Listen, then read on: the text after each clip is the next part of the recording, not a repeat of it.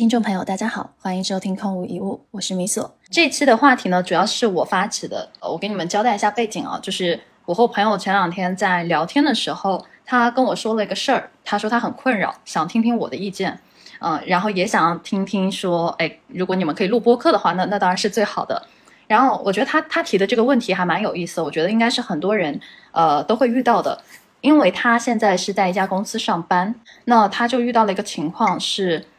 他觉得他没有办法管理好他上司的预期，就是他上司对他的预期。嗯，那么如果做不好这件事儿，会造成什么影响呢？就第一点就是，呃，如果他表现的能力太弱，那他上司就会觉得，哎，你是不是不行？那可能在项目的负责啊，然后呃，项目的给予上，可能都会都会去轻视他。那第二点就是，如果他展现的过强。那上司可能又会对他有一个非常高的预期，那可能会把很多的活儿都甩给他，或者说哈，就一个项目给他之后，他没有做好，那么呃，就是上司可能会对他有一些见地啊，所以他当时就很纠结，就说，哎，那怎么办？怎么去更好的做对上管理？他不知道怎么去控制和管理他那个老板跟就是对自己的预期。为什么会觉得这是个问题呢？我好奇。我猜测哈，他他内心应该是。嗯，应该是处在一个两难的状态吧。他不知道把这个天平往哪边偏会更好。嗯，对。就你想嘛，一方面是你如果表现的太出色、太强，那么上司一定会认为你做什么事儿都很很好、很棒，那他一定会派给你更多的任务，对吧？那万一为什么会有这样的一个判断呢？或者为什么会有这样的一个？一个一个信念这样的一个推测在里面呢？呃，我觉得是跟那个我们以前哈，我给你举个例子，就是考高分的学生，他突然有一天考砸了，嗯，大家会盯着他那个考砸的事儿给放大，那他们理应认为这个学生就应该一直考高分，嗯，那比如说我给你一个项目，对吧？那你一直都做得很好啊，你怎么就这个项目就做砸了？嗯，那他肯定会，就是老板肯定会不爽啊，就因为你可能一一直表现出色，但突然啊，你有一天就是表现得非常糟糕，对，这是一点。然后还有点就是他还有个纠结，就是说如果我表现的。不那么的出色，嗯，甚至有意的去隐瞒我自己的实力啊，让上司觉得，哎，我也没有对你有太高的期待，你能完成六十分不错了，嗯，那么，哎，我哪天做到八十分，对吧？那上司可能会觉得，哎，不错，哎，就是他的那个预期就会，对吧？差生到那个 考一百分的感觉是不一样的，或者说考八十分是不一样的。那他觉得说，呃，我到底应该就是在哪个状态当中会更好？他不知道怎么去管理那个上司对他的期待，对。嗯，其实呃，如果我我在现场真的要聊到这个话题的话，其实我很想问一下你的这位朋友，嗯嗯，他到底想要什么？因为这又是一道开放式题目，其实没有所谓的绝对的对错嘛，而且恰当的答案往往就是在在中间中庸嘛。而且对于每个人来讲，他那中间灰色的那个地带会有点不太一样。那那假如说你的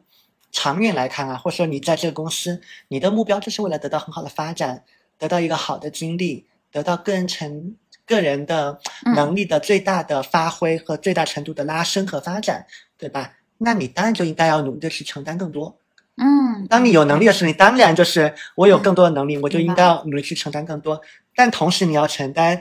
你有可能因为要做更多的难题而出错，那出错会有后果。对，那这是你为了追求你的这个目标，可能需要考虑到啊在内的一个可能的风险。但假如说你的目标就是要求稳，你就没有那么上进。那那确实，你就可以对自己的要求不要那么不要那么高，但同时你也要接受一个风险，就是你恐怕对对人性要有更多的理解，就是老板是否能够接受你原地踏步，或者是说，明白？呃，如果你是一个嗯，就在你看来你也是在稳步的略有上涨的，对，这么在成长，那老板是否这么想？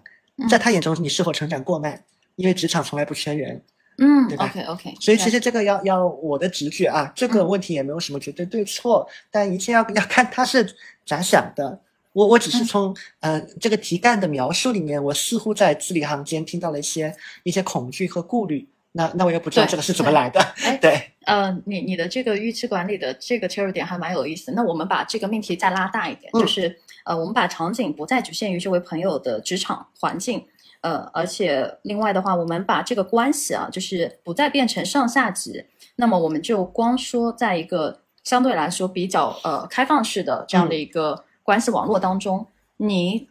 我不知道啊，就是你有没有什么比较好的呃方法去控制别人对你的预期，然后具体体现在哪些方面啊？你会去做这样的预期管理，就是管理他人对你的预期，对。嗯，我我想这个问题的话，如果你非要说我是怎么想这个问题的，我的身体的本能告诉我，一定是先去判断我跟对方，不管是老板也好，还是客户也好，对，你们之间的关系是怎样的。嗯嗯嗯，你们的关系是什么？以及你们中间的这个信任度有多高？嗯，其实是信任的程度决定了接下来我要怎么去管理预期。管理预期，包括说会，因为预期是其实它是一个沟通出来的一个嗯一个结果嘛，它是一个嗯很很少有我说我对我的预期是这样，你说哦，他你说的对我也是这么想的，很少有这样，它一定是有一个来回，呃，但是这个来回的过程中又会有一个风险，就是如果。如果我对你并并不甚信任，或者是说你是有可能对我有加害的，那那其实我我说实话，嗯，我我心里怎么想，我就怎么表达的，那这个可能会有点问题，嗯。啊，所以可能在那之前，我先要判断我们两个之间的这信任度是在什么水平上，我才能决定说我对你有多多开放，嗯，但但这个一定是 实战中会会看情况啊，但但总的来说，我还是会倾向于嗯。先默认对方是值得信任的。哎，那那我比如说给你一个具体的场景啊，就正好海生你也可以说一下，就比如说呃呃，像有些朋友他们可能在一些社交平台啊，或者是朋友介绍啊，呃这样的一个情况下，他们认识了你，但他不是说呃了解你或者是认识你，而是因为你的名声而哦知道你这个人，但实际上你也不认识他们。这时候他们发现哎你们有业务啊，比如说咨询，那他们就开始呃。通过你们的，比如说呃社交平台或者是公众号等等，来链接到你们，并表示说，哎，自己有意向做咨询，呃，就向你们做咨询。那么一直听闻说，哎，嗯，谁谁朋友夸你们这个很棒很厉害，然后平时好像也看了一些你们写的东西，觉得也挺厉害的。那么他正好个人遇到问题，这时候他上来求助你们，想要就是呃找你们做咨询啊等等。那请问在这样的情况下，一个陌生的。这样的一个人对你们而言是一个陌生的朋友，对吧？那你怎么去处理好，或者是管理一个陌生朋友他们对你们的这个预期？嗯，其实这个问题我很想抛回给海城哎，因为因为我觉得呃，似乎我有观察到会有很多人来找，呃，因为一些原因，各种各样的外面的信息而找到海城，而海城好像一度又会觉得这些人对他有过高的期待期待啊，嗯，所以我觉得海城在这上面好像会有更多的经验。海军，你要回答一下吗？这个问题？OK，嗯，我觉得确实会有吧。嗯嗯，就是说这种期待更多偏向于能力，对，就是大家对我的态度是都有预期的。嗯嗯，就是大家对我的态度都非常有预期，可能是因为。呃，我自己的之前的自我表露，或者说给朋友们的预期，就像这件事情很有意思。就像我可能这两年性格会有些转变，啊，我可能会给我家里面的人去送一些东西，啊，然后会给他们买一些东西，他们就会觉得非常的吃惊，啊，这就是过去我的预期管理过于成功，呃，是因为我之前从来不给人借钱。对，所以这个时候我就在我家里面塑造了一个你们一毛钱都不要从我身上借的这么一个预期，所以导致有一次我帮我爸去买了一个电饭煲还是之类的，他非常开心，他感觉他从铁公鸡身上拔了一根毛下来。OK，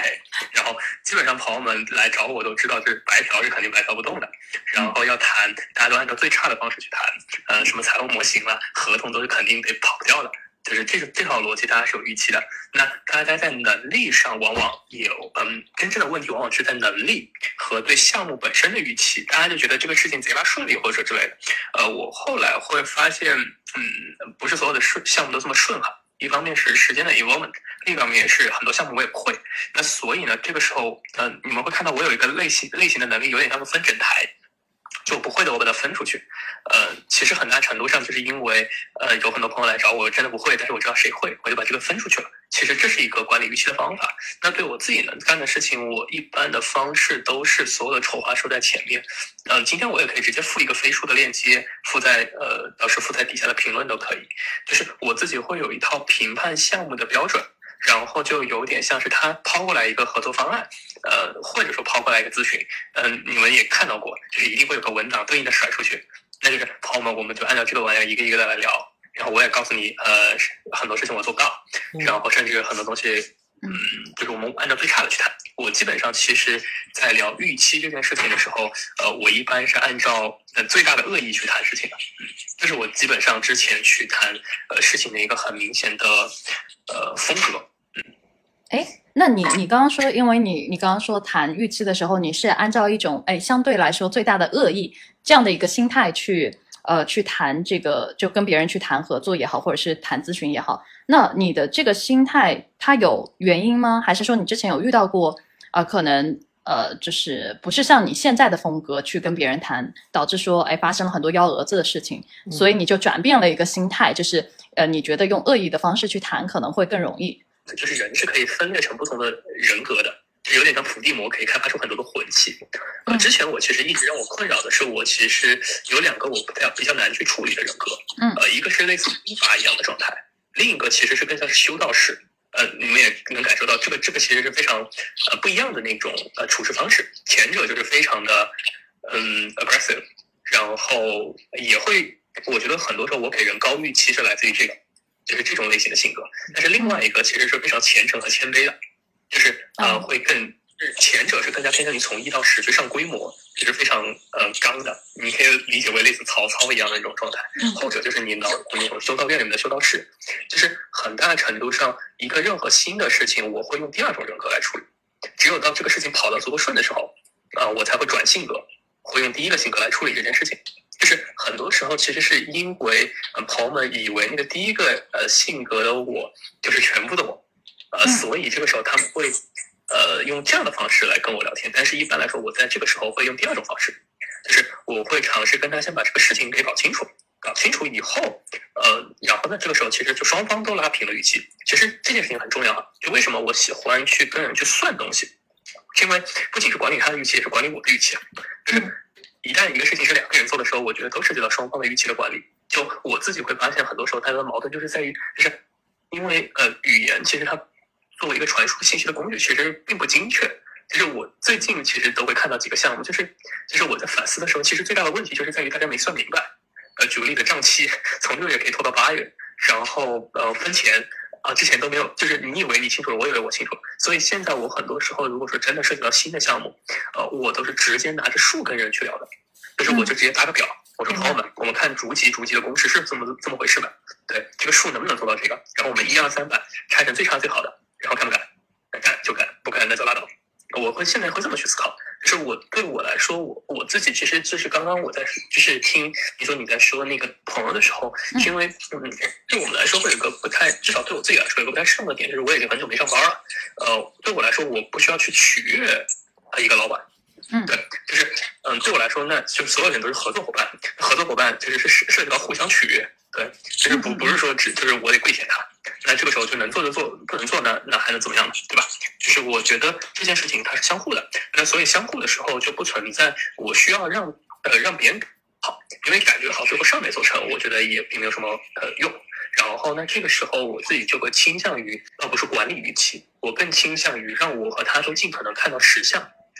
实相不行那就不要做。嗯，我自己会把我自己当成一套算法。那这个时候就是跑出来的垃圾数据，那一定跑出垃圾结果。那跑出来好的数据，就是会有好的结果啊，就大概是这么一套东西。但是这套算法只是一套非常诚实的算法。明白。嗯，你你的刚才描述的这个关系，我听起来它其实是更像是商业合作伙伴的关系，对吧？那呃，你因为自己之前也当过领导，对吧？呃，那我们我们就是回忆一下啊，虽然你也很久没有上班了，就是你怎么带人，或者说你现在手里，比如说呃底下有人啊，或者是。呃，有有一些帮你去负责一些简单的执行的工作的这样的一个人，呃，你是怎么处理这种上下级的关系？就是你作为上级身份对下级的这样的一个管理，对。OK，我觉得分成两个阶段哈。嗯。呃，其实我觉得首先，我觉得上班的时候和现在其实我觉得差异不大，是因为我现在自己越做，我已经发现，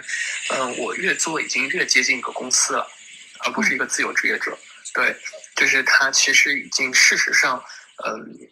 其实就是这件事情，我觉得很重要哈，就是说，呃，大家对于创业、自由职业者和呃上班，呃，我觉得其实是呃赋予了很多情感概念，就是它被定义框住了。但其实在我看来，呃，只是说是大家需要去对劳动力进行就是驱动，采用的不同的方式。就是只是一个劳动力结算的不同的单位。我记得我之前也曾经会在某一期的博客提过，就是当时呃，应该是科斯在写交易成本的时候，就是为什么老师中间放寒暑假两个月，为什么学校不把他开了？然后嗯，然后在上课的时候再把他招回来？而是说把它当做一个全职员工，我们就是所谓的上班。那为什么？嗯，那些有的又是兼职老师，为什么有的设计师是兼职的，有的是在里面？就是其实你会观察到最后，其实所驱动的其实是投产比和成本。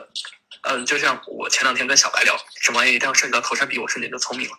嗯，我觉得很大程度上，嗯，差别是在这儿。所以对我来说，嗯，现在的上下级关系也存在，嗯，职场也存在，呃，对。然后其实我觉得就是说，在这件事上没有那么大的差别，呃，只不过就是说，呃，就是没有中间商去差价，就相当于我干掉了我的老板，对。然后那这个时候我自己变成了一个老板的时候，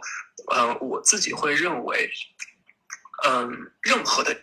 任何的生意其实都是最终，嗯，to B 或者 to C，to B 最后也是 to C。那这个时候其实只不过你打掉了老板这一层，你直接面对了市场最真实的反馈。嗯，所以呢，这个时候，呃，其实你真正的上游是你的用户，下游是你的员工。那这个时候我们就回到头来，我们刚刚说的其实是员工这一节。呃，我其实所做的事情就是，嗯。我很坦率的说，我自己我知道我很有画笔的天赋，对，但是我尽可能不在这个阶段使用画笔的天赋，因为我曾经也在之前的工作里面展现过画笔的天赋，但是那个笔没有画成，啊，我觉得呃不太对起，呃，就是我带的员工，然后呢，所以就是其实也是因为呃那样的事情以后呢，所以我自己现在不太倾向于呃给员工过高的期待，然后呃那所以就是嗯我一般会我我说实话现在就是跟。就是员工去谈钱的时候，就非常像那种，就是广东那种，就是卖卖肠粉的老板，对，就有点像，就是多点钱捞，少点钱捞，然后把这些事情谈好了，谈好了，就是一起赚了，反正就是给你发一个，嗯，还行的工资，比你之前上班强，然后，但是，但是就是啊，不要特别高期待，什么期权、股权啊，之后慢慢再再说吧，就现在都不要去谈这些有的没的，呃，得先把事情做好，就大概会是这么一个状态。然后，但我也没有必要，就是说，既然我也没给你期权、股权，你也不需要九九六。啊，反正说你把事情干完了，你最爱干嘛干嘛去啊？对，大概就是这么一套逻辑。就是因为我觉得我呃，在我自己的层面上，我大概想清楚，呃，劳动力大概对我来说意味着什么。嗯，那所以我他也没有什么期待，他对我也没有什么期待，我觉得都比较开心。反而就是呃，他期望你打天下，你期望他能够全力以赴，这个时候大家都很累，就是因为我也还没有完全想要去打天下的状态。嗯，那还有就是。就是上下同欲嘛，就是上下同欲高的同欲也可以，低水平的同欲也可以，没问题。主要的冲突会在于大家的欲望是不一样的。就举个例子，你要打天下，结果底下人不想打天下，或者你不想打天下，别人想打天下。嗯，对我尽可能的方式都是通过呃去沟通，而且是非常赤裸裸的沟通，呃来实现的。就是我会把所有的丑话都说在前面。嗯。哎，那那这个我要抛小白一个问题了，嗯，因为我觉得你跟海晨的两个管理的风格应该是非常，在我感觉上应该是非常不一样的。嗯，因为小白其实呃，如果知道空无一物，也知道就是愿景这个东西是小白带着 我们做的。那那在这块愿景，如果我们非要把它叫成画饼的能力的话，嗯，那么我觉得小白的他的那个 leadership 或者说他的领导风格，可能是那种。哎，更偏文化属性，或者是企业文化啊，企业愿景端的这样的一个呃管理风格。那如果你作为上级，呃，那你会怎么去跟就是管理下属的那个预期？嗯嗯啊，其实这个这个主题的那个最根的主题，其实在于人性。就今天我们下午也聊到一丢丢。呃，因为因为想为什么会那个大家会因为预期不一致导致很多的这个冲突嘛？对，这个在我看来是对人性缺乏一些基本的一个了解。那一旦我们知道是人性，那就知道它就是复杂的，然后每个人的情况都不一样，两个人都已经很不一样了，更何况一堆人在一块儿，所以它很难说有一个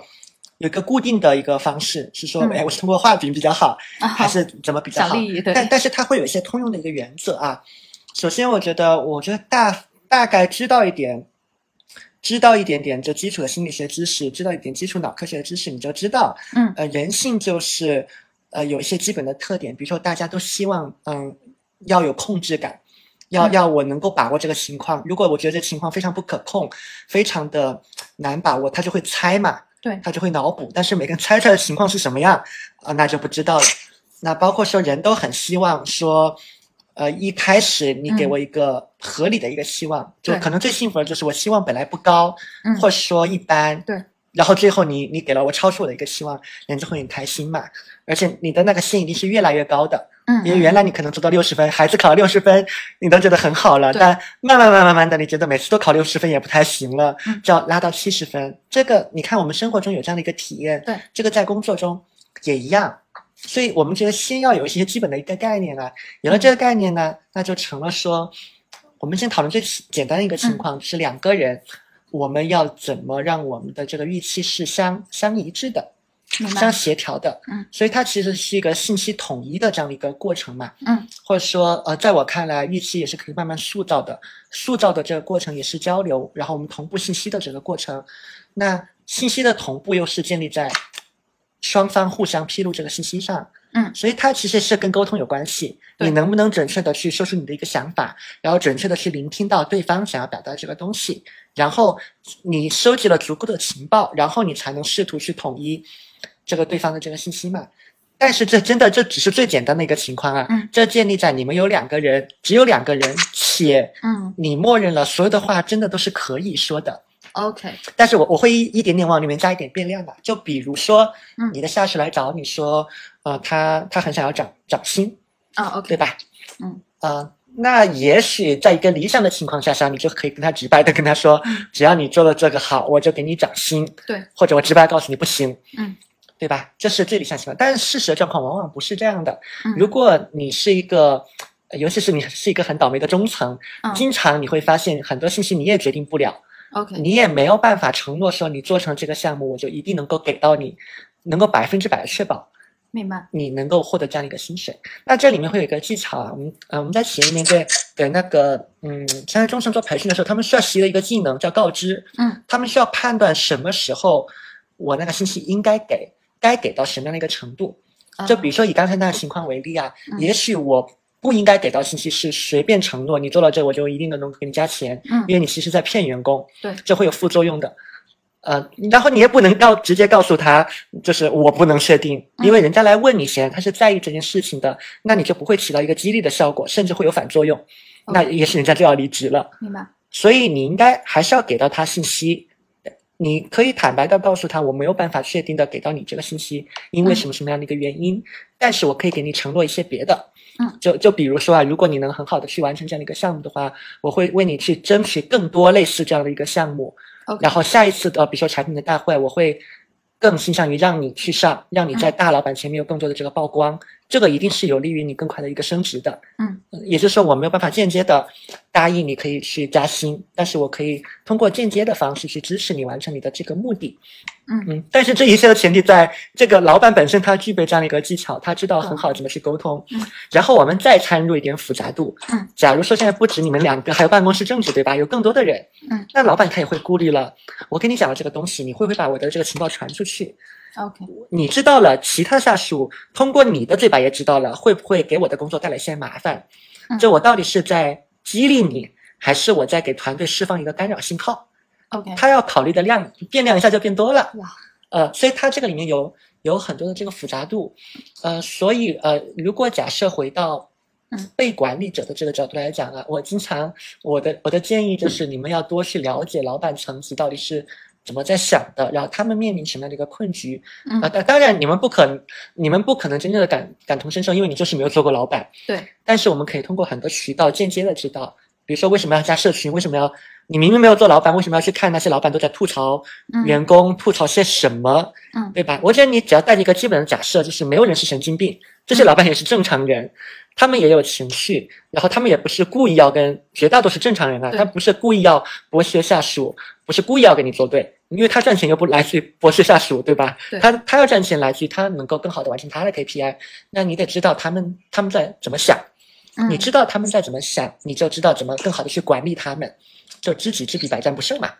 就兵家的道理。哦，那那我再引入一个关系的变量吧，就是因为我们刚才是在谈那个上上下级，然后职场的这种呃关系嘛。那如果是情侣之间的关系呢？嗯，你们怎么彼此管理这样关系下的一个一个预期？比如举个例子，你你跟呃对吧，你对象约会也好，或者说他还没成为你对象，然后你们之间你怎么去管理他的预期？怎么去管理？就是首先哈是他对你的预期。对吧？比如说，他希望你成长，他希望你呃赚更多的钱，然后还有其次是你对他的预期，嗯啊，那那就是你希望他成长，或者说你希望他有出息或者怎么样，anyway 都可以。嗯，那还有就是你对你自己对他的预期，怎么理解？就是就是你你怎么管理你自己的预期？就比如说他真的做的不是很好，你怎么去 push 他，或者是怎么样都没用。那这时候，呃，你看在这样的关系下，如果不是上下级，你可能都裁不掉这个人，对吧？不能裁员。那在伴侣式的关系当中，你总不可能老提分手，对吧？你也不想分手，那你怎么管理好自己对自己的预期？哎，这三个问题我都想听听你们你们的这个回答。对，嗯，现在海参讲好了，我觉得。我觉得并没有我处理的那么那么的好，我还在学习如何处理。然后小白还没有对象，所以你这个问题只有你自己能自问自答。对，小白可以给参考意见。嗯，对，海参扎了我一刀啊。嗯，我我觉得是这样，或者我可以做一个类比，但它可能呃情侣它类比的就是一个更加平行的关系嘛，就你们大概不是上下属这样的一个关系，就类似于平级的这样，或者合作伙伴，类似这样的一个关系。哎，刚好情侣之间也是合作伙伴嘛。对，嗯，其实很像。我觉得这样的一个关系，呃，还是回到人性啊，回到人性。我觉得大家有一个基本的常识，嗯，在教练身上说一句话，就改变自己是神，改变别人是神经病。你首先要放弃这个妄念，你不要妄图去改变别人，嗯，改变不了的。你最好放弃这个妄念，嗯。但但很神奇的是，在两人的关系里面，往往是先发生改变的那一个人，他会带动另外一个人，可能会产生一些改变。嗯，但这可能会是自然发生的，你也不能，你也不能指望说我改变了自己，于是他必然会发生这样的改变。嗯，还是这句话，这是妄念，所以你只能关注到自己身上。呃，那有关如何管理自己的呢？我们就不说了。嗯，那是不是我有什么想法，我有什么东西就不能够对对方展示呢？我觉得也不是，因为你不展示，对方也没有办法收到这个反馈嘛，他甚至都不知道你是在意这个事情的。那在这方面，我一直有一个原则，就是。嗯，这还是一切从自己出发嘛。嗯，那我能够做到最大的部分，我就要尽量的做。比如说，我会尽量的提供我的事实，然后我心里是怎么想的，我就如实怎么表达。嗯，那同时我还要不断的学习，就是我要确保我的表达你是真正能够理解到的。嗯，就是你理解的和我心里想的是同一个东西。赞同的。这个我会努力去达到。那同时我不会去。呃，既不会指望，也不会沟通，说我对你有这样的一个期望，就类似于我认为你应该上北大、清华，嗯，对不对？我不会去你贤良淑德，对我不会去跟你这样沟通，因为你大概我们大概率都知道，当你去沟通一个标准给到别人的时候，几乎你就是自取其辱，嗯，对，因为没有人喜欢被一个东西所束缚，对，束缚所量化。但是我可以去提出我的一些我的一个感受。嗯，因为你想要提这个标准，我希望你赚更多钱，我希望你呃考北大清华，我希望你找到一个更更稳定一点的工作，嗯，一定是有一个情绪，而那个情绪一定是在于我我关心你，因为如果我不关心你，我干嘛要跟你对提这？那我可以提我的感受嘛？就就比如说，呃，我很我很担心你现在的这个状况，因为不太会有点不太稳定，我会有点担心这样一个状况。那比如说。呃，哎，为什么我认为你应该去更好的地方？因为我在你身上看到了很多才华，嗯，那我觉得，我觉得现在这个地方似乎没有没有完整的开释放你的才华，我会有这样的一个顾虑和担忧。你可以表达你的一个感受，但但是你不要说你应该做什么什么事情。对，这这是一个很棒的沟通技巧。因为为为什么会问这个问题？就是其实我自己也在这件事情上踩了还蛮多坑的。就是当你对对方，尤其是伴侣，跟你亲密关系很近的这样的一个人。有过高的期待的时候，其实最后痛苦的或者说会反噬的是你自己。嗯，因为举个例子，就很多人总会觉得说，就是尤其是亲密关系嘛，那那我就举个最最简单的例子，就大家都希望在亲密关系当中，或者说在自己喜欢的人面前表现出自己好的一面，而那个好的一面其实就会有光环效应嘛，对吧？那那当你呃就是带着滤镜，或者是呃一直都是在带着光环去面对你的另一半的时候。其实，嗯，其实这个这个事儿，我我不知道大家就是有没有类似的经历。其实这事儿会给对方就是过高的期待，就是对你会有过高的期待。那么当哪天就就他发现，哎，好像你并不是我想的那样，你也会，比如说，我想到李阳，就是他看到他老婆拉屎，然后他就离婚了嘛。是那个 是那个叫什么聊吧？哦，李瑶聊聊，对他看到他那个老婆，对吧？那他就觉得哇，你你怎么还会做这么反，就是低俗？这这么对，就美女怎么会拉屎？对对对，怎么恶心的事情？那他就觉得，哎呀，我我幻想就是破灭了啊，我不需要这样的一个人了，然后我我就我就离婚了嘛，对吧？嗯。那同样就是聊他那个例子可能过激了，但是我相信在就是正常的亲密关系当中也会有这样的，可能你们在约会的时候，嗯，哎，你觉得嗯，第一次、第二次，你就觉得这这他好像什么又风风俗什么？就是幽默风趣，然后才华横溢等等。但当你们可能生活一阵子，生活一起的时候，你就发现，天哪，他怎么就是这么幼稚，这么怎么怎么样，怎么怎么样，嗯，就是各种缺点都开始暴露出来的时候，那么你内心就会产生那种怎么预期被打碎了，嗯，就是那种不适感。所以，嗯，其实我我刚才那个问题也是在说嘛，那当你遇到这样的问题，你怎么很好的去管理你自己对自己的预期？嗯，就你知道现实是这样子，那你的你当下可以做的事情是什么？就是你怎么去控制自己，嗯，就是对他不要有过高的那样的一个期待等等。我觉得这个事情，我不知道海晨，你是在这三点当中哪一点你觉得你是你是没有做好的，或者说你还在学习的？呃，因为我刚才提到了三个三个对象嘛，一个是你对别人的，你一个是伴侣对你的，还有个就是你对你自己嘛。是。那我不知道，就是你们在哪块可能还在学习，或者说还觉得自己嗯做的不够好。对。好问题。嗯，我们来重复一下，就一个是对别人，一个是对自己，呃，然后一个是自己对自己，对吧？嗯。对。然后，那我觉得其实，嗯，真正我看到的一个问题，这个都倒是可以再去看一期很有意思的话题。嗯，这两天我其实有观察到一个蛮有意思的想法，就是，嗯，就是在呃，就是你可以理解，就是东亚的男性其实会把自己过得过得比较累。是。嗯哼。嗯哼。就是相当是。嗯，中国也是同样的，就是说，呃，其实就是到现代社会，就是东亚之前所相信的一套东西，嗯，某种程度上其实是，就是我们之前也提过，就是父权社会其实并不是男性压迫女性，而是一部分的男性压迫所有的人，对，就是其实男生，呃，男生去。就是你，就是男生，就是很多时候现在其实是这么一个状态，就是，嗯，女生在不断的觉醒，然后这个时候，嗯，就像就像其实你可以理解为传统的，呃，就是关系里面，其实男生和女生有传统的义务和权利，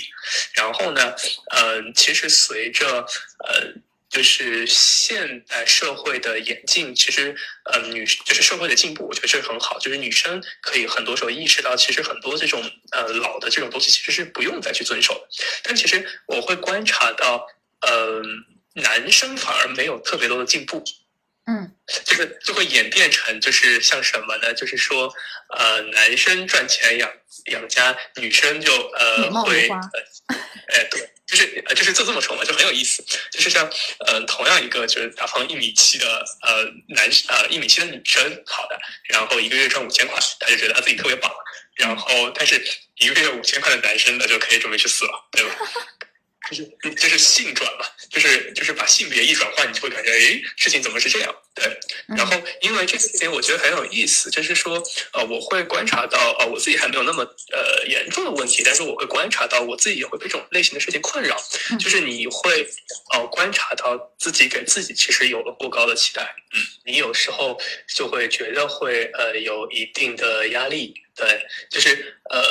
这件事情，我自己呃曾经有想过这件事情，就是嗯，如果嗯不是和碧波有这段关系的话，我觉得嗯，就是如果说假如我现在就是一个人，再让谁让我考虑结婚，我就觉得那个人是在害我。对，就是说实话，就是客观来说，我现在会认为很多时候婚姻，嗯，我们从社会学的意义上，其实婚姻的很多价值是不存在的。嗯。就是你可以理解为，其实你想获得的，之前想在婚姻里获得的绝大部分的东西，现在都可以非常货币化的形式，从长线来说成本更低的获得。嗯嗯，对，嗯对。然后在这个时候，其实我觉得很多时候就是真的就是自己给自己的一些预期，就会把自己给困死掉。对，我觉得会是这个问题。这个问题有点不合规哈，对，就是因为他们现在想出的解决方案没有一个合规的解法，嗯，都很不合规。嗯，所以就不太方便在播客里说了。对，嗯，其实我感觉这个好像应该是社会预期了吧，就是它可能还不光涉及到了，嗯，只是个人层面的，对，社会的预期渗透到了个人的层面，对，对，就是我自己在当时在写那个私人化的信仰清单，其实中间有一个类目，就是说在，就是这个是一个我觉得很好奇才会去思考的问题，就是社会的这种认知是怎么向。就是我曾经记得一本书叫《第三帝国的语言》，就是讲纳粹德国时代，嗯，就是怎么发明新词，怎么去影响人的心智的。它的第一句开头啊就是“语言像危机一样的深”，呃，对，然后呢，就是其实我会观察到，很多时候文化就是这么一点点去渗透，就像就像深一样，呃，去让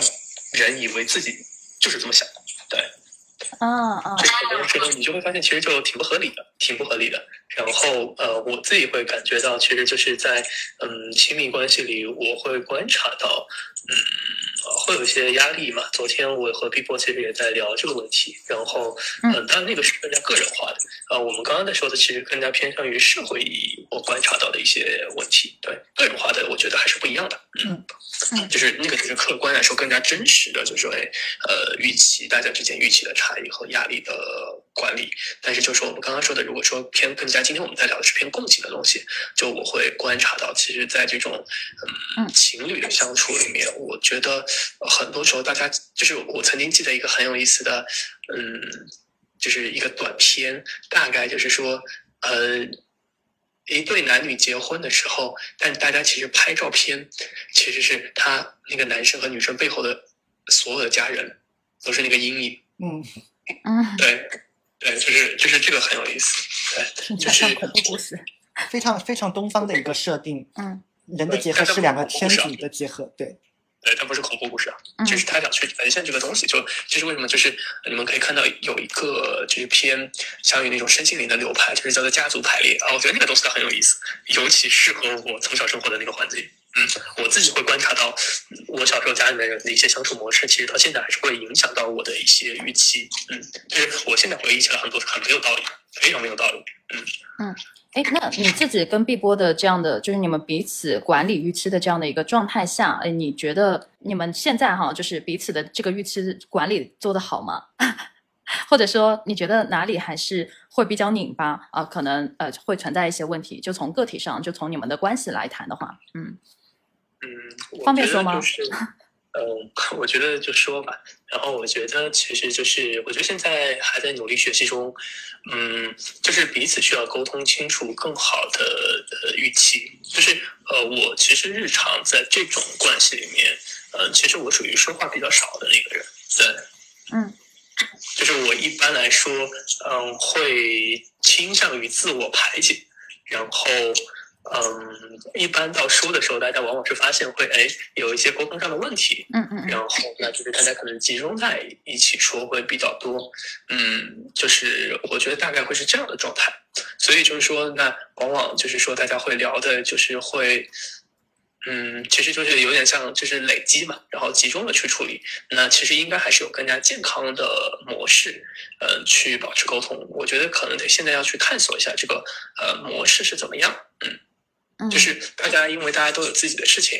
然后那呃，大家怎么样去取一个大家都 OK 的时间，然后去沟通这个预期，嗯，然后以及说就是，哎，怎么去聊这个预期？因为这个预期，呃，不太像是，就是我觉得其实它是两种不同的，就是它和那种上下级是完全不同的，对，嗯，人际关系或者叫做权力关系，就是，嗯，就像我记得。以前我在听一个讲搞人际关系的一个哥们儿，他就跟我说一个形容一个很有意思的点，他就说，呃，嗯，就是叫做国企事业单位，其实它并不是真正的职场，嗯，呃，原因很简单，你对下面的那个人你是没有人事权的，嗯，就是呃，这个意思是什么意思呢？就是你是没有办法在他真的就是不爽的时候，你是开不掉他的。OK OK，我明白。对，就是其实就像家庭，其实也非常像，就是就你你没有办法开除你爸，OK，明白。你也没有你妈也没有办法开除你。呃，同样的就是呃嗯，男女朋友这件事情，其实就是我觉得是怎么样的状态的，就是嗯，我觉得男女朋友的呃关系，它非常像很宝贵的，就是像大家在彼此的手上拴了一根红线，它是一根线。但是就父母这种血缘的关系呢，它像一个什么玩意儿呢？像个自行车的防盗锁，嗯，就是长得非常的粗糙，但是客观来说，就是嗯，它又呃非常的牢固，所以就是嗯，这种伴侣关系其实是一件非常难得的事情，但其实也是因为呃这套逻辑它其实也是呃偏脆弱，嗯，对，所以是需要花时间去呃维护，你可以这么去理解。而且其实在中国的呃，其实其实我觉得这也是很多时候大家在呃矛就是预期冲突上的一个管理的问题，就是你可以观察到，其实在中国的传统的排序里面，嗯，它其实很容易产生这样的状态，就是其实我们这一辈的家庭，其实往往都是这样子，就是先子女，然后，呃，是一般来说子女都是优先的，然后再是父母，最后再是配偶，就是至少我们父母的这个家庭，基本上很多时候都是这么去思考顺位的，他们的逻辑非常简单，就我的孩子，呃，一定是我的孩子，对，我的爸妈一定是我爸妈，对。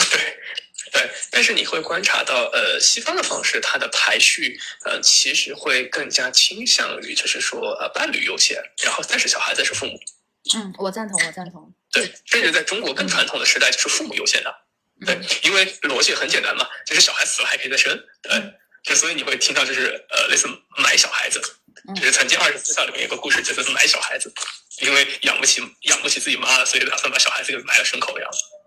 嗯，就是之前你刚刚说的那个中西方对于这这块预期的一个一个问题吧，就是处理的呃思路。然后我我之前很恶趣味的不不是做过一期那个问答情侣问答视频嘛，就是说我和你妈掉进水里，你先救谁？哎，就就这个问题啊。那么当时那个 AI，因为它它其实是对它可能如果第一次听的人不知道呃 AI 是什么东西，它就是他是我对象，然后他是一个西方人，就严格来说是拉美人。然后他当时回答就说：“这这个问题其实他是非常简单的就回答掉，他就说肯定是先救先救你，因为他认为说他妈妈能理解他，就是呃为什么？因为他妈妈已经得到了，就是这辈子他呃想要过的人生已经过过了，然后已经经历过了。可是呃可是比如说我，就他作为他的那个比如说伴侣，呃我还年轻，然后我包括说他他觉得呃儿子。”或者说他妈妈为什么能够理解他，是因为他觉得儿子的生活还很年轻，他儿子和他的伴侣都很年轻，所以他们应该去共同体验，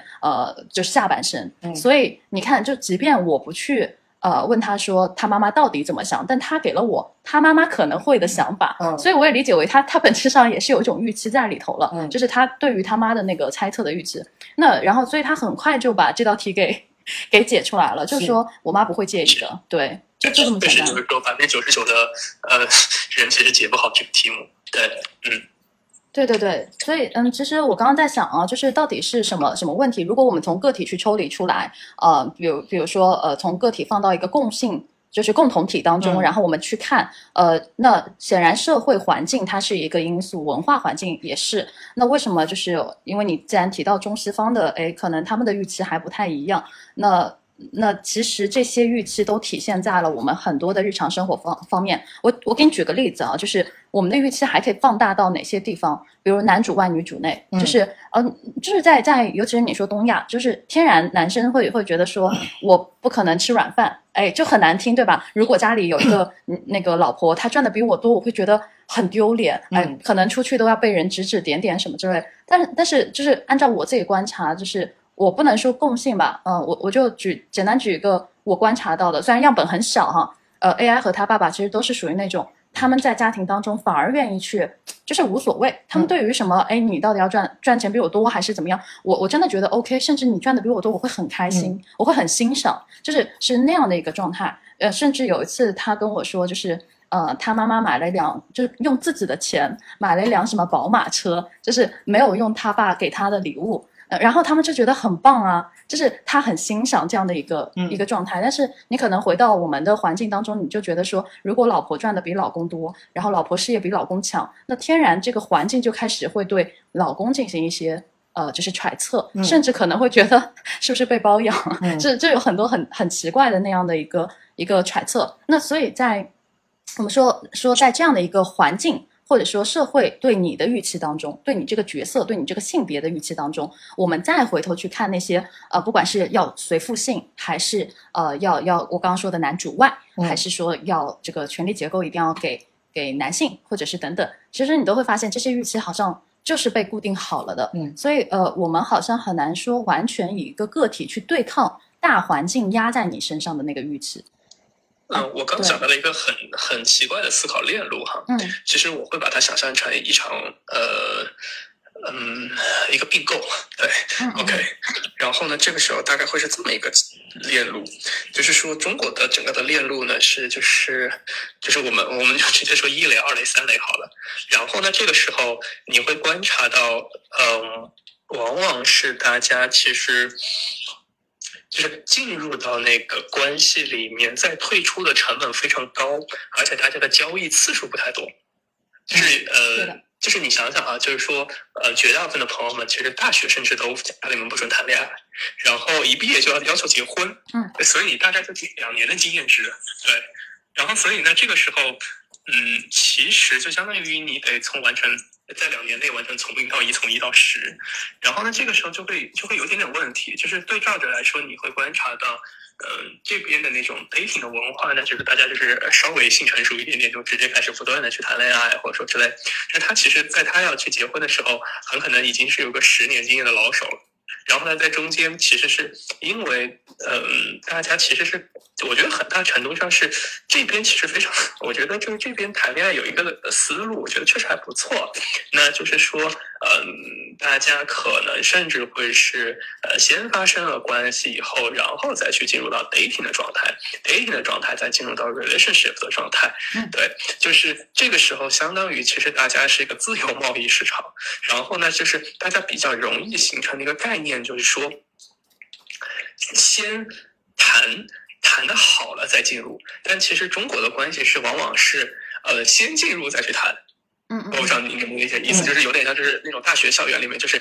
嗯拿个大喇叭在下面，你一个个做女朋友，其实那个时候才了解，就大家是在于那种想象中间进入这个关系的。那这个时候大家就为了保证这个交易框架的存在，所以就得去强行维护这个交易框架，就是大家没有好说好散这个选项。就有点像，就是一来我就一来我就做 D 轮，一来我就做 Pre IPO，嗯，那就是他投的钱太多了，导致于没法退啊，嗯。但是如果一开始我就天使轮实在不行了，我就是我我就我就退出啊，那也那也还行，对吧？其实我觉得是这个点，嗯，会导致就是有非常大的呃惯性上的差异。我觉得并不存在很明显的民族性啊，就我最近会观察到。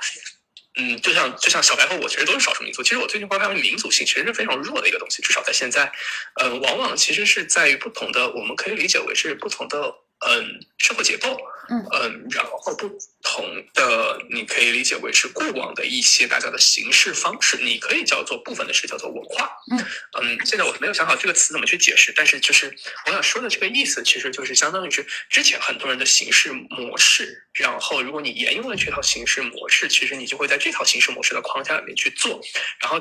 嗯，这套逻辑里面的这种投产比或者说呃核算逻辑，就会深深的影响你的行为。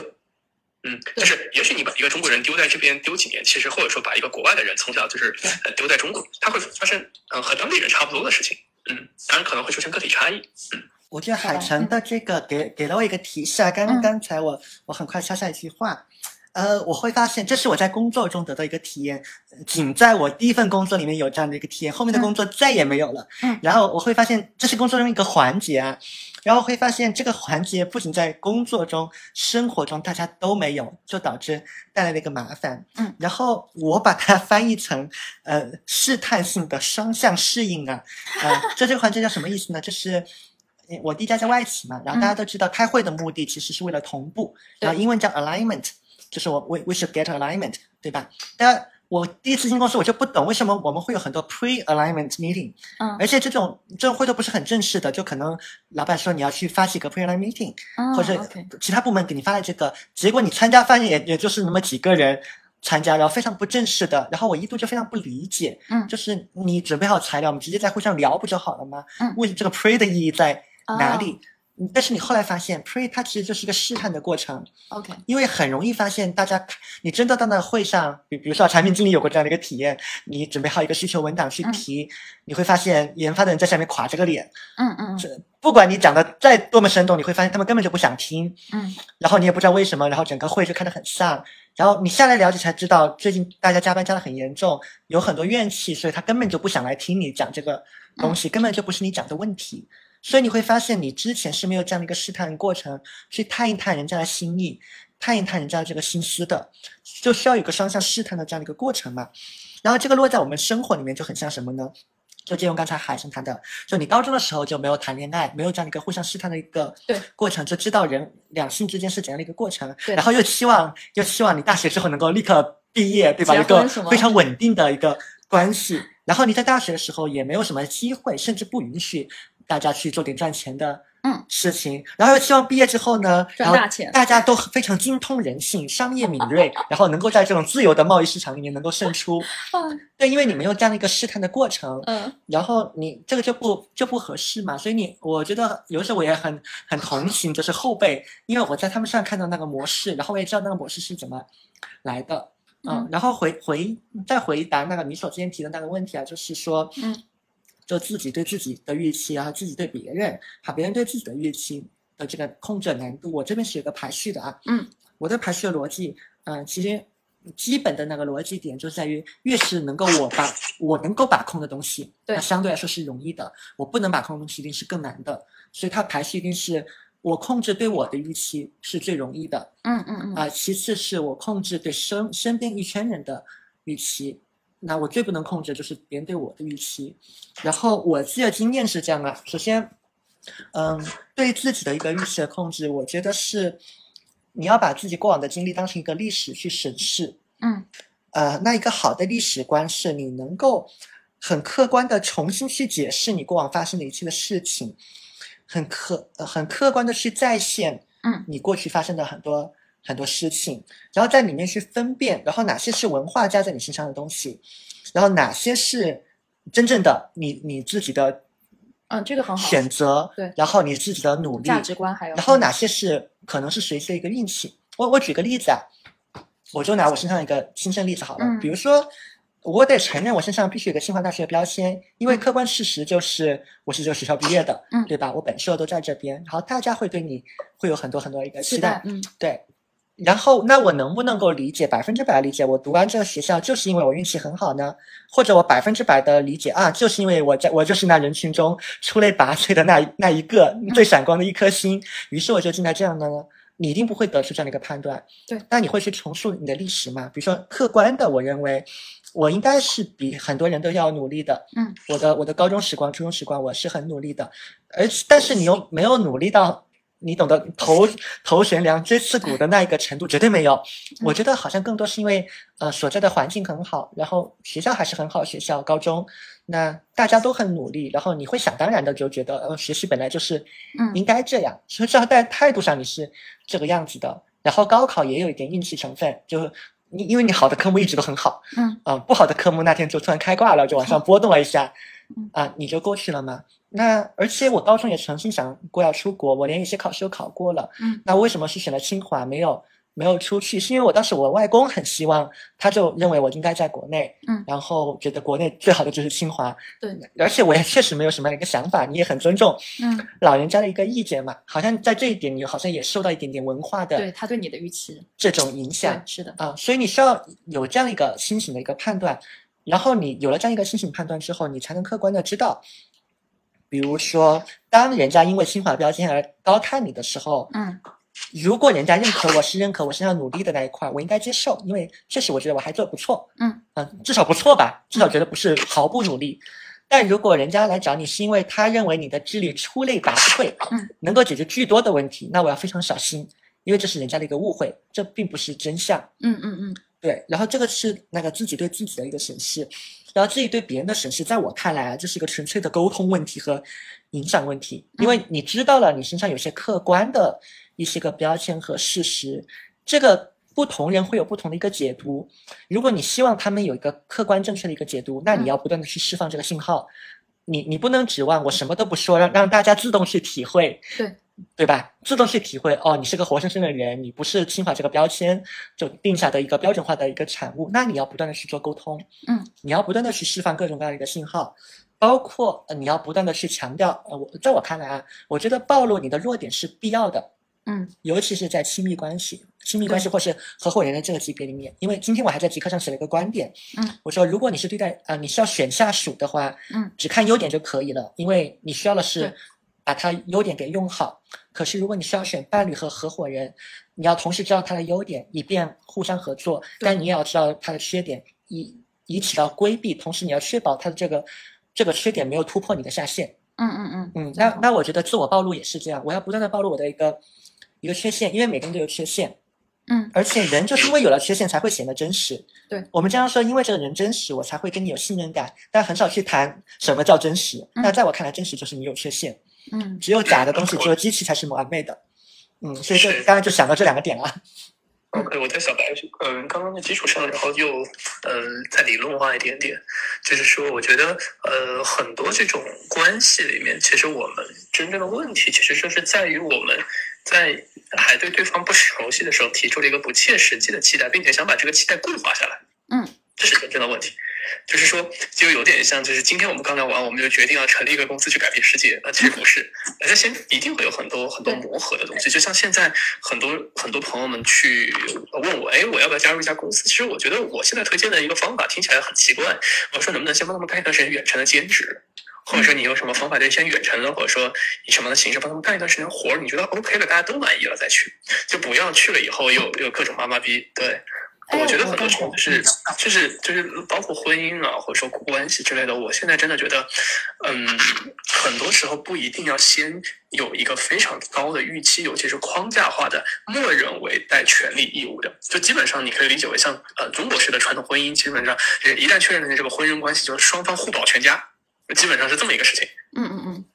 对，就是你想想，就是其实很多时候大家才认识半年，就是谈啥互访全家，你你连对方家里面人的名字都认不全。对，但是就是说，因为这套框架又带有某种程度上这个文化的神圣性，然后这个时候就相当于就大家大家在勉力维持这个框架，就是就是所有人都很累。就其实就像中国的嗯员工上下级关系也非常像这种君臣父子的关系。就很容易演变成君臣父子，就说白了，大家都不熟，还没有进入到这个正式工的体系里面，但是你立马就给了正式工啊，所以我自己觉得，很多时候如果说无论是合作伙伴或者之类的，我反而会都不那么急。对，都是一点点去呃试探，拿一两个项目来做，然后做完了以后大家都觉得还行，呃，那就再往下面就是变成更加稳固的关系。如果不行呢，大家好说好散，就不要一开始搞的就是说，哎，这辈子就跟你混了，然后结果发现最后满足不了这个需求，结果一单都还没有干完就就一拍两散。对，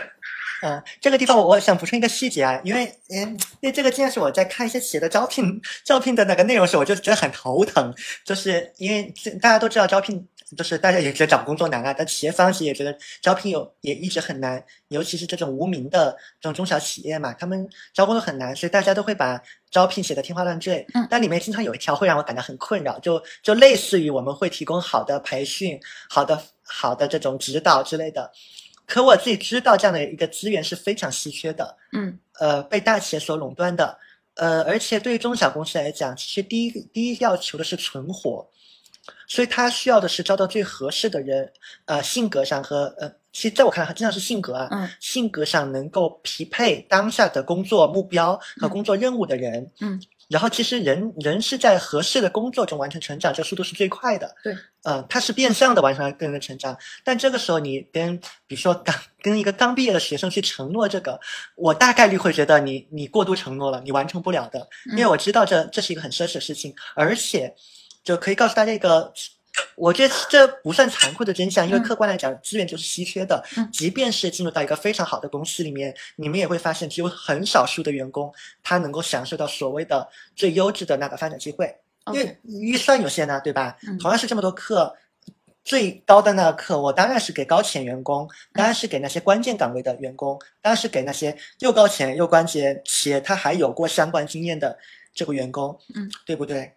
因为。它客观来讲，这个就是稀缺资源嘛。如果不稀缺的话，大家都弄了的话，某种意义上来讲也起不到这个发展的作用了。因为发展发展的项目中，它也有一个作用，就是要拉开大家这样一个差异嘛。嗯嗯，它毕竟是一个选拔性的一个一个培养的一个通道。嗯，所以在我看来，很多很多这种承诺就很像是渣男，夸下来还好，或者说其实他也不是故意要渣的，他只是想要他只是想。要对对你好一点，然后就做出了一个实际他并不能完成的一个承诺。嗯，那到了最后不能兑现的时候，当然对方会觉得你是渣男，因为你给了我一个非常美好的承诺。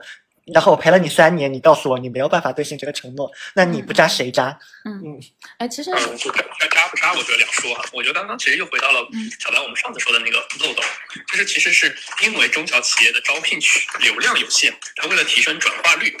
然后先不考虑留存的情况下，就先把人招进来，所以他其实会做过多的宣传。嗯，就有点像是，就我我本身就是一个一分的大力丸，我说我有七分，所以。就就把大家给先骗进店里了。嗯，也许不一定是他主观要骗你啊，但是他为了呃能够让有更好多的人来，但是他其实忽略了自己的留存，然后他就可能会做出这样的事情。更好的状态我自己会想想，其实我刚刚在想我自己的招聘策略，其实一直都是，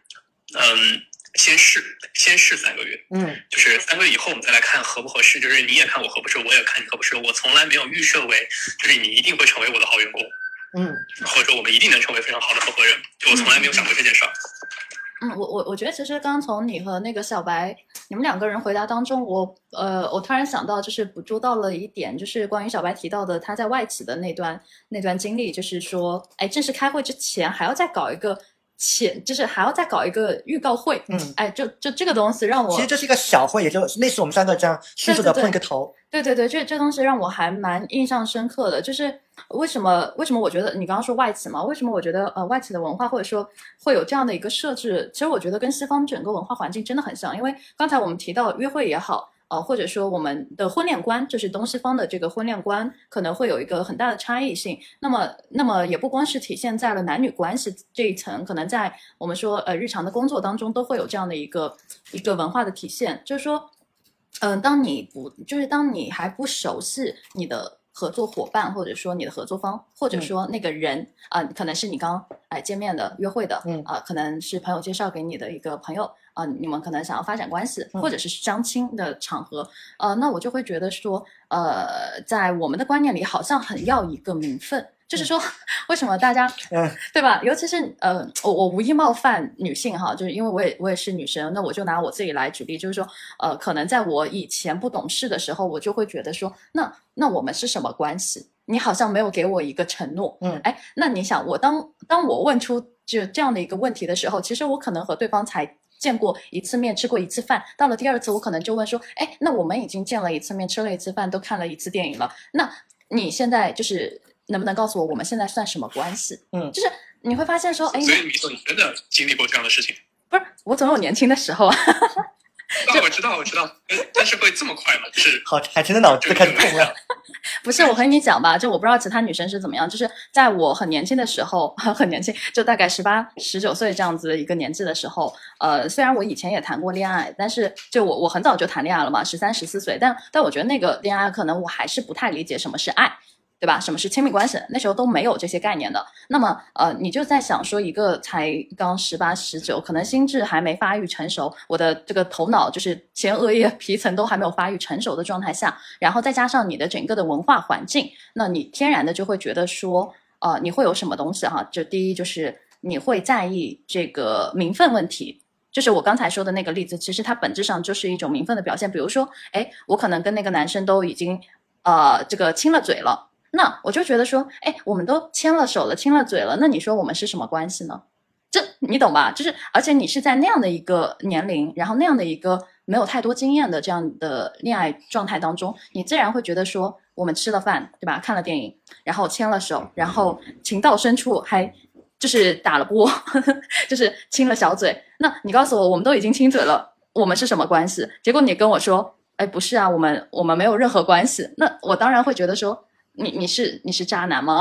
你是在白嫖我感情吗？但是到了后面，嗯，不是说我变渣了，而是我明白了一些道理是什么？就是我看的太少了，呃，我对文化的理解不够深刻，我对于甚至。呃，很多事情的理解都不够深刻，包括关系的理解。所以你在没有看过很多东西，甚至你都没有接触过很多的文化意识形态的时候，你天然的会被规训为你应该所处的那个文化环境中。嗯，那那个时候你自然会觉得，哎，我都跟你亲嘴嘞，那。我们，你竟然跟我说我们不是男女朋友关系？想起来张韶涵，你说过牵过手就算是约定，哎，对对对，这当时还有很多这样的歌，因为张韶涵也是我那个时代的那个时代的眼泪，对我那个时代的很火的歌手，什么隐形的翅膀，什么亲爱的，什么什么。那你想歌词里都这么唱，对吧？好像牵个手你就要承诺一辈子，然后更不用说是亲个嘴了。对你就好像盖了一个朱印章，这件事情很有意思。就像这件事，你可以跟 AI 去聊。就我这段时间有在跟一些美国的朋友聊，嗯，他们的甚至是反过来的。就是嗯，亲嘴或者上床是一件嗯比较是的，就是第一步，对，反而是真正确立关系以后，大家才会去牵手。嗯，这就我我跟他聊过，嗯，对，就是反而中国好像很有意思，就是大家就是所谓的，就是 puppy love，就是那种，就是我们初高中的时候，感觉哎，先先牵手，再呃亲吻，再干一些不可描述的事情，大概是这么一个逻辑。嗯，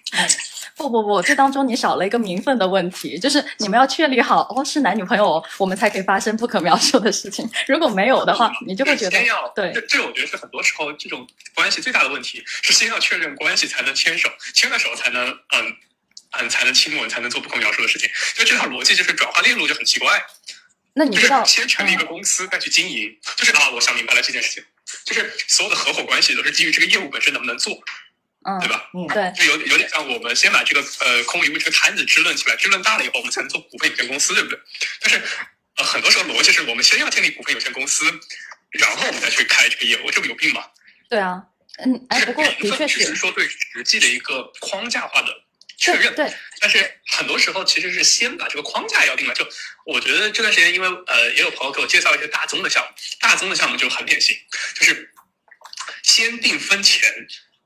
其实很多时候项目还没有还没有还没有成的时候，大家就各种打成一团。嗯，对，就是后来我们在聊的就是想啥呢？就是你这个东西都不存在，你把这个名分定的这么清楚，不有病吗？对，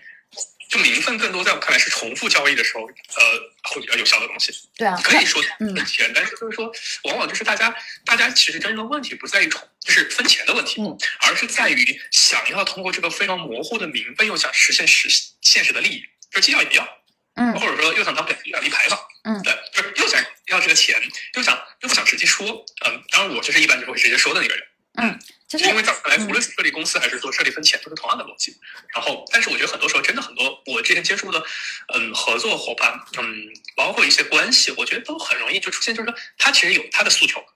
但他会把这个诉求包裹在一个公司或者说一个婚姻或者说男女关系的这种关系下面啊，这就很恶心了，嗯。嗯。因为我发现，我刚才我突然听到了一个，我隐隐约约觉得可能有一点点关系啊，是最近我在跟一些老板在讨论未来的一些新的组织形态，然后。嗯，雇佣者和被雇佣者之间的一个关系嘛，然后我们就聊到了两种薪酬制度。嗯，那很多公司也已经在这么做了，一种就是固定薪酬制嘛。嗯嗯，或者说呃，我们现在签订了劳动关系，那么我就给你固定的薪水，呃，也就是只要我不开掉你，那每个月那个底薪我是要给你的，然后可能非有非常非常小的一部分奖金，或根据你的绩效来。还有这种情况最极端的，底薪几乎为零。嗯。但是你的业绩做得好，嗯，我我可以给你很大的一个分成，可能两种方式算下来，就但凡你能够正常工作，可能两个总体收入差不多，但但实际上来讲，一定是后面一种他的收入要大得多嘛，不然他就失去了激励的意义了。然后你就会发现，蛮多人还是愿意选择第一种，你会发现它其实一个态度的差异，因为第一种它会更加趋于稳定，对，就即便你从告告诉他你能通过我的面试，那说明我对你的能力是有信心的，我认为只要你好好做，你是可以轻松的做到。嗯。第二种的这个方案的，而且你可以拿的更多，这何乐而不为呢？而且我也就作为企业来讲，它可以节省更多现金流嘛，它能够做到更多更敏捷。这理论上来讲，这是一个双赢的方式。但你会发现，绝大部分人不会选第二种，或者说会选择第二种的，通常都是一些具有具有创业精神的人，或者有冒险精神的冒险精神的人，甚至他们很很可能未来会成为公司合伙人或重要生意伙伴的。这样人，那这样的人他们就是比较少数的嘛。那在这样的人看来，他们求的更多是长期的利益最大化，而不是短期的可控带来的那种确定感。这个跟刚才我们说谈恋爱的那个感觉有点像啊。就比如说，你像，比如说中国最老旧的，对吧？还没有见过面，我们就已经成亲了，就娃娃亲，娃娃亲。后面不管有什么。关系只要不出什么大的幺蛾子，我不可能休了你。对，哪怕我根本一相处饭根本就不喜欢你，那也不能分名分还是要给。但但这个就是一个非常传统，但它确实非常安全的一个做法。但代价就是你们可能会两个人都很不开心，甚至两家人都很不开心。那另外一种就是偏向于西方式的，那它的 bug 就是很很可能在于，你看我们有 date 了，该做的做了，后面有 break up 了，就好像你付出了很多，好像你会吃很多亏。但它好处就是一旦你们。能够体验完了所有的，还能认为你们真的是好的关系，你你们整体的那个好处是更大的嘛？啊，所以你会发现它好像就是两种不同的文化倾向，刚好也对应着两种可能不同的性格特点，或者说大家对于关系的某种态度，嗯，对风险的某一种态度。嗯嗯，哎，我我这边可以分享一个自己真实的一个经历吧，我我就先从恋爱去谈啊，因为我一直觉得就是。呃，你的亲密关系和你的这个事业，其实在很多的层面上都是有很多维度的契合的。然后，呃，小白刚才你提到的那些呃观点哈，就是我都经历过，就是中式思维的恋爱关系和那个西式思维的恋爱关系，和想法，我都有经历过。因为我也不是就是从小就是在什么西方环境下长大的，那我很多的呃教育呢是。呃，原生家庭也好，或者说我的整个教育也好，其实是在中呃，就是东方的整个的呃传统环境下长大的，所以就注定了说我在一个阶段，比如说十几岁的时候，呃，我的我对于恋爱和对于亲密关系的这个态度是很保守的。那所以我体验过中式的那个状态是什么呢？就是我刚刚说的，哎，名分是一种，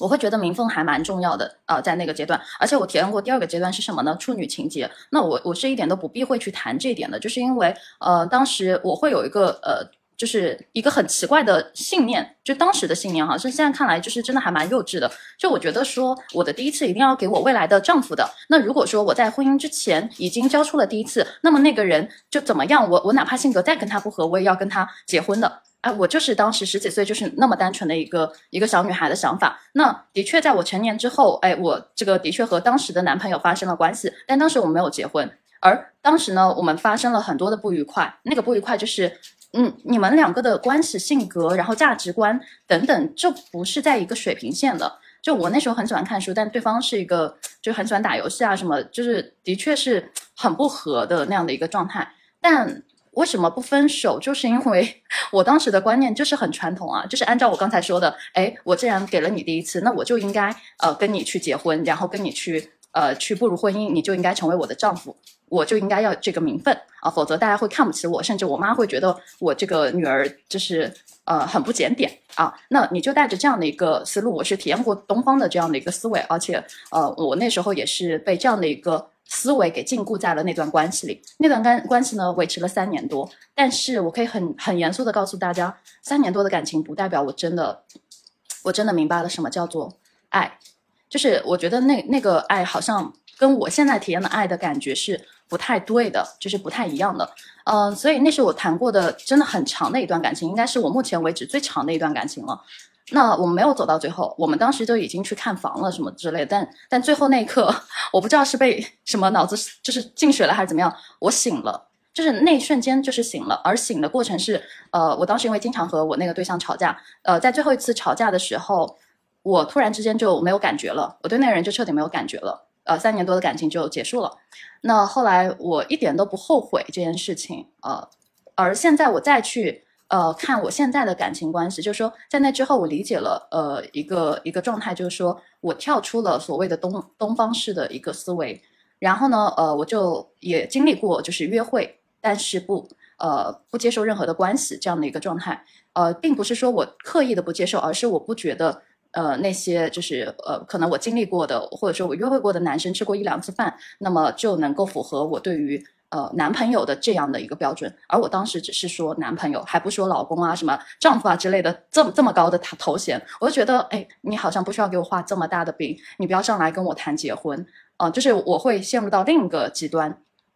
而那个极端就变成了纯西方式的。呃，这样的一个思维，而这个改变是我在去日本之后发生的啊，所以我觉得这个环境它会带给你一个很大的、很大的观念上的洗礼，甚至是价值观的呃重新打碎、再塑造这样的一个过程。那呃，在经历这个阶段之后呢，就像小白刚才提到的一个呃企业文化，就他可能不给你任何的底薪承诺，但是呃，这个当中就是如果你能够体验。你能够顺利的通过这一系列的从约会到到呃你们可能磨合，再到有名分，就我都不想说有名分，就再到 确立男女朋友关系啊这样的一个过程啊，你们如果都能够顺利的解决掉这当中很多的难题和卡点，那么其实你们会迎来一个非常非常棒的恋爱体验。那我不能说我现在的感情就一定能走到最终，但至少现在我明白了一件事儿，就是呃你不要着急说要立刻。呃，我就要拿到一个什么所谓的名分，就不管是我们说恋爱关系，还还是这个呃公司，就就哪怕是大公司哈，因为很多时候大家会被头头衔给迷惑了眼。那包括恋爱当中也是，呃，因为我以前就是看标签找对象嘛，就非非什么九八五二幺幺，什么海外名校不找，就是约会对象，就就经历过这样的一个阶段。然后然后包括说非什么高大上行业的人不找，对吧？就是。但但说实话，就是你经历下来，就跟你找公司一样，那你非大厂不找什么什么之类的，反而你真的呃未就是你你真的进到大厂，你未必开心，因为你们不 match。你真的找到一个呃，比如说他他可能是什么哈佛耶鲁毕业的，然后又是什么 又是什么年薪几百万的，你未必会开心。就是跟他在一起，你未必会开心。所以，当你把这些东西都呃甩掉之后，你再回归到你你的自己。就我刚刚说的，这是你对别人的预期，你把这个预期呃放在了你自己的恋爱观和这个职业观的时候，其实你会很痛苦的。所以那那时候你反而把这个预期稍微呃扔扔掉一下，就是跳脱出我们说社会环境或者文化环境加在你身上的预期，你再重新的呃，就是在内心去问问自己，到底哎能不能说去开放式的找一个呃自己喜欢的工作，哎就自己喜欢就行了，就自己有感觉。这样的一个人。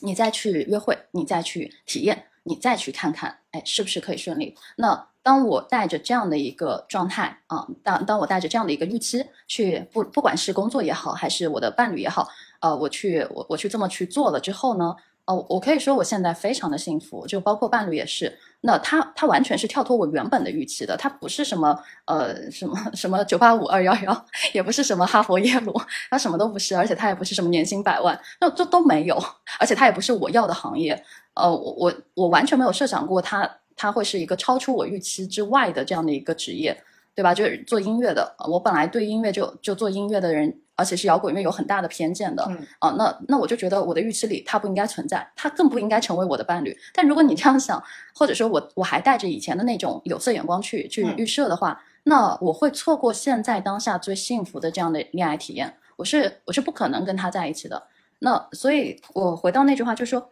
一个有冒险精神、一个有开拓精神的人，在我眼里，其实他是愿意去打破，甚至是改变一些自己原本脑海里的。那些预期的，嗯，不管是你对伴侣的预期、对工作的预期，还是说你自己对自己的预期，嗯嗯，所以所以其实这就是我特别特别想要，就是把我的经历、血的教训拿出来。我我真的是幸好，对，幸好跳出了那个框架，否则，哎，否则我现在可能孩子都能打酱油了。我我刚才在听米色在讲的时候，我我脑中浮现了三副眼镜。嗯，我觉得呃预今天在聊预期管理嘛，他其实又看自己又看别人。呃，因为预期就是一方对另一方的事情，所以他两边都要看的。对，呃，你会发现，其实他的点就是在于说，你要客观的去审视自己和对方嘛。但但实际上，我会发现我们人是很容易戴前两副眼镜的，因为因为如果说客观的去看自己和看对方，我写下来的是你是戴着一副平光的眼镜，其实就是一个玻璃的，嗯，或者甚至都不用戴去看。那我们比较容易形成的情况是什么呢？要么就是戴那种美颜滤镜，然后你这个会去神化对方。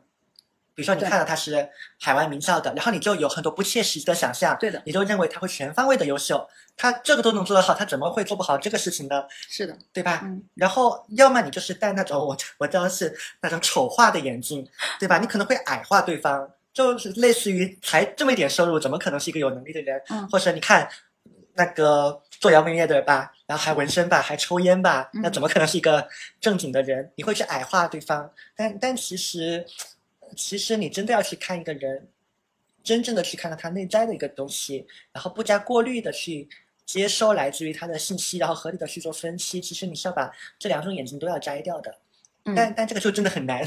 对，对别人难，对自己也很难。呃，就是不要神化自己身上的一个标签，也不要因为自己的一些经历就矮化自己，然后客观的审视自己，这个也很难，这个不太容易。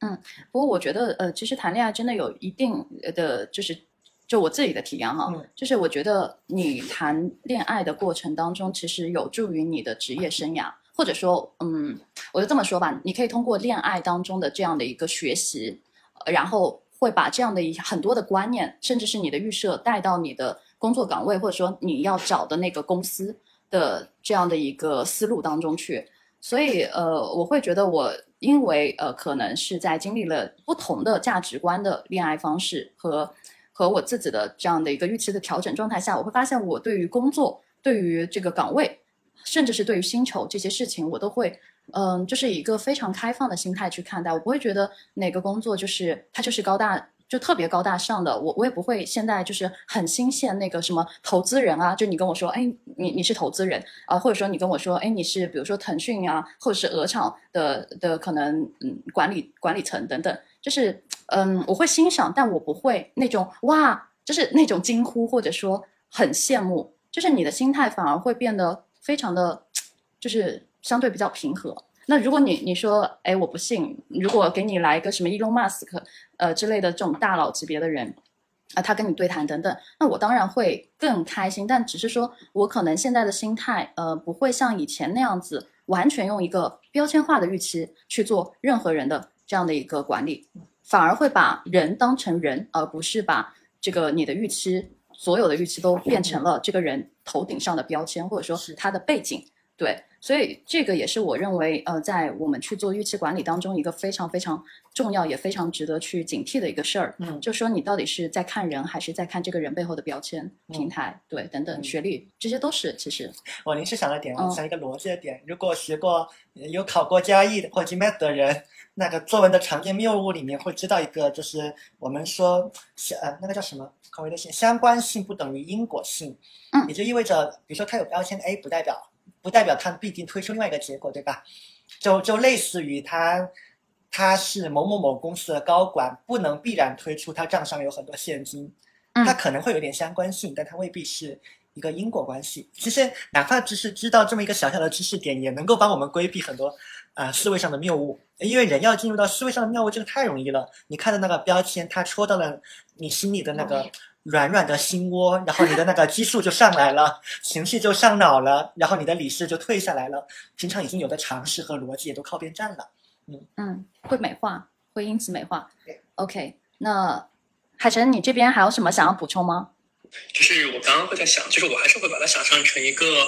呃增长黑客的那个生意。无论是说找工作还是说谈恋爱，我觉得这个模型，嗯，是可以所谓的东方和西方兼用的。嗯，在零到一的阶段，就是这个东西本身存存不存在，我会观察到，嗯，其实它并不一定叫做西方的思维。我觉得与其这样，不如说更像是那种，呃，硅谷式的创业的那种思考方式，就是通过，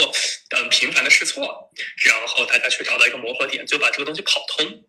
然后，呃，跑不通好说好散，嗯，跑得通就继续往下做，呃，这套逻辑来去完成最早期的，嗯，在这套逻辑里面，其实我们真正要去回避的，与其说是整个东方文化，我觉得不如说是回避，呃，我们所在东方见到的一些文化里面的这样的表述，就是比较容易出现这样的情况，就是我们会很推崇那种在山里面，呃，闷声搞了十几年，然后搞出来一个特别牛逼的东西。就有点像，就是那种什么，就是我什么鬼谷子啊，对，这种就是那个谁谁谁在鬼谷子那里学了很多年，然后下山去大杀四方，纵横列国，嗯，就这个人都不知道存不存在，嗯，就是我会观察到大家好像很推崇那种世外高人，嗯，嗯，对，但确实就是说，嗯，这是可能是在历史书上很容易一种写法，但是其实很多时候是有嗯简化的。就大家经常会去想象类似诸葛亮，诸葛亮，嗯，就好像就是二十几岁已经参透了天地，然后出来就大杀四方，但其实并不是。对，诸葛亮的能力也是在不断的提高的。就，嗯，就是《三国志》里面的诸葛亮，嗯，和《三国演义》的诸葛亮，呃，是很不一样的。但是大家基本上脑子里面就感觉，只要诸葛亮开始摇扇子，然后就已经搞定了一切。但其实不是，他也是非常小心翼翼的去摩擦他的对手。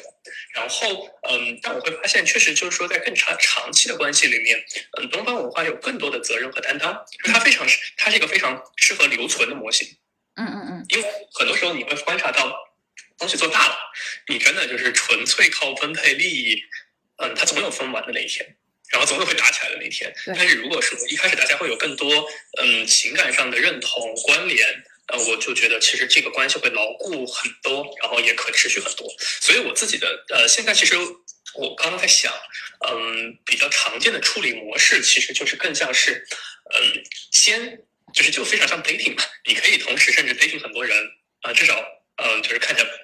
就是也许会在如果我们在呃中国就是大陆的范围内可能会看起来有点渣。嗯，但在这边还好。然后，那你可以去中间再去不断的缩小范围，然后这个时候跑出一个比较适合你这套算法的一个数据集。然后呢，这个时候你就会知道你和谁要进入长期的关系。然后这个时候再去做，呃，再去做尝试。呃，如果说尝试不行呢，大家好说好散。然后不去再再就是呃再再去看的话，其实就说，哎，如果谁真的很合适的话，那再说。就是我现在其实回忆起来，嗯，我和。B 波的关系没有严格上出现过这种类型的思考链路，但是因为中间我跟他分过一年半，然后那一年半我们彼此是有呃自己其他的关系和其他的探索，呃，所以这个时候其实客观上嗯造成了类似的结果，嗯嗯，就是如果说我自己觉得，如果说你就是就一开始就定了一个非常强的框架，然后从一而终，这个逻辑也不能说不好，就是因为我也见过很多结果很不错的人，但是就是从概率的角度，他其实是不太跑得通的，他只能继续上帝比较喜欢你，嗯。嗯嗯，呃，其实我我是赞同的，就像呃，因为我可能在之后经历过呃呃很多的约会，然后在这个过程当中，其实就像海晨说的那样的一个状态，就是说，包括我找公司也是，就是呃拿过很多很多的 offer，呃，但是就是你是。在自己去思考说这么多的 offer，或者说这这些人这些你约会的对象当中，你可能每个哎都只是呃，比如说这一个月你可能见过三个人，然后这三个人哎可能都会有好感，嗯啊，那都都可能哎向你发起邀约说吃一个饭，那你吃了一次饭之后，你其实自己心里大概有感觉的，就是你知道说哎到底哪个人他整整体气场价值观，然后我们聊天什么能聊得到一块，你是会有感觉的。那如果说你有一个倾向性，就包括你找公司也是。你有一个倾向性，嗯，那接下来你可以去思考的就是，OK，那我是不是要去跟他，哎，再去进行更深一步的探索啊？你们可能会有第二次的约会，第三次的约会。那那接下来，如果说你确定说，哎，大量的时间和精力都可能在这个人身上了，我们说注意力经济嘛，其实，在在约会当中也是一样的，就是你的注意力全部放在那个人身上了啊，那对方可能对你也是这样子，就是有一些上心。那这时候你们就可以开始，哎。去考虑把其他的关系可能呃该断断或者是怎么样，然后你再进入到一个呃相对来说是比较一一比一的状态，但这也不代表你们现在就是男女朋友了，而是说你们还要再再进进入到下一个测试阶段，就说我们一比一的约会啊约约会几次，看看到底是不是能够呃把这些约会啊或者说把这些啊你们想聊的东西还能一次次聊下去啊，然后这当中可能就会探索，因为你们总归要聊天嘛，嗯。那你们聊天的过程当中，就会有探索出更多的东西。那这时候你才开始慢慢的感知到说。我要继续，还是说我的？我发现跟他可能聊了五六次之后，这个就感觉就那样了，嗯，对吧？你就可以有了一个自己的初步判断了。那么，呃，如果好的结果来看，哎，那可以再继续，那再继续就双方的意思了嘛？就是说，哎，我们要不要去正式的去进入到一段严肃的亲密关系？嗯，啊，我们当时是这么说的，就我我跟 AI 在确立关系的时候，虽然很快啊，但是但是我们的密度很高，非常高，就一天一天五六个小时这么聊。那你想，就是把人家可能一个月两。两个月约会的天都给聊聊完了，那你还没聊完，就你觉得哎，怎么怎么聊不完的聊？所以所以你在那样的一个状态下，你就觉得哎，好像这个人真的还蛮有意思的，所以你愿意去投入到这段关系当中去，然后愿意去，甚至为了他可能去割掉任何线下的一些哎潜在的约会关系，嗯，那你就把精力就完全放在这个人的的关系当中，那包括其实他也一样。而且他也经历过，呃，所谓我们说的 dating，因为西方人嘛，那他他们这种是很早就开始了，比如说十六七岁他就已经开始，呃，因为他是十五岁就体验，就是有经历过第一次关系了。嗯那那那你想，我们十五岁在干嘛？我们在高考啊，不是中考，对吧？所以他们很早就经历了这些事儿。所以，呃，对于他们而言，我们二十多岁在体验的东西，他们可能十三到到十八、十九岁的阶段已经体验过了，该约会的、该怎么经历的啊，都都体验过。所以他其实。在我们说哈人格的成熟度上，其实还有就是恋爱的经历上，其实是可以呃跟我的经历 match 到一块的。虽然我们可能年龄差了五岁，但其实我是延后的，我是滞后才体验了这些东西。那所以呃，你发现说 OK，对方该体验的也体验过了，那那可能对我而言也是如此。那我们就不会觉得说，哎，你以前约会了这么多人，好像你就是很渣男，我就不会带着这样的一个预期去思考他，甚至轻易的下结论。那当你呃有了这样的一个更开放的一个思考的时候，其实接下来你们的感情反而会进入到一一种专一。听起来好像哈，就是大家觉得说，我靠，这这个好像听起来就是渣男渣女的这样的一个 match，但其实真的不是，对，但但其实真的不是。真你如果把它理解为一种对自我的探索，在关系当中对自我的探索的话，反而你你会理解，真的就是你会理解为什么哎，以前可能在约会的过程中，你看上去好像是在约会了很多人。哦，你好像很不不很很不忠贞，听起来，但其实你们没有任何的契约关系，你们都不是男女朋友关系，怎么就和忠贞挂上了边嘛？所以我们在拿一些传统的思维去思考这样的一个关系的时候，其实我们会有很多的呃这样的思维的局限性，而且这些局限性可能来自于我们文化的一部分。是对。那在同样的西方当中，他们就不会觉得说，哎，你也约会过这么多人，你你你这个女生好像就就 AI 从来不觉得我约会过。呃，一些男生他就觉得说我好像就是不干净了，或者说或者说我很放荡之类的，没有，反倒是我会发现，呃，可能以前我会很坦诚，比如说，哎，接触过一些男生，他会觉得，哇，你男朋友超过三个就觉得很多了，嗯。嗯，就他们会觉得说，你你你这个约会的经历好像好像就比如说超过三个或者是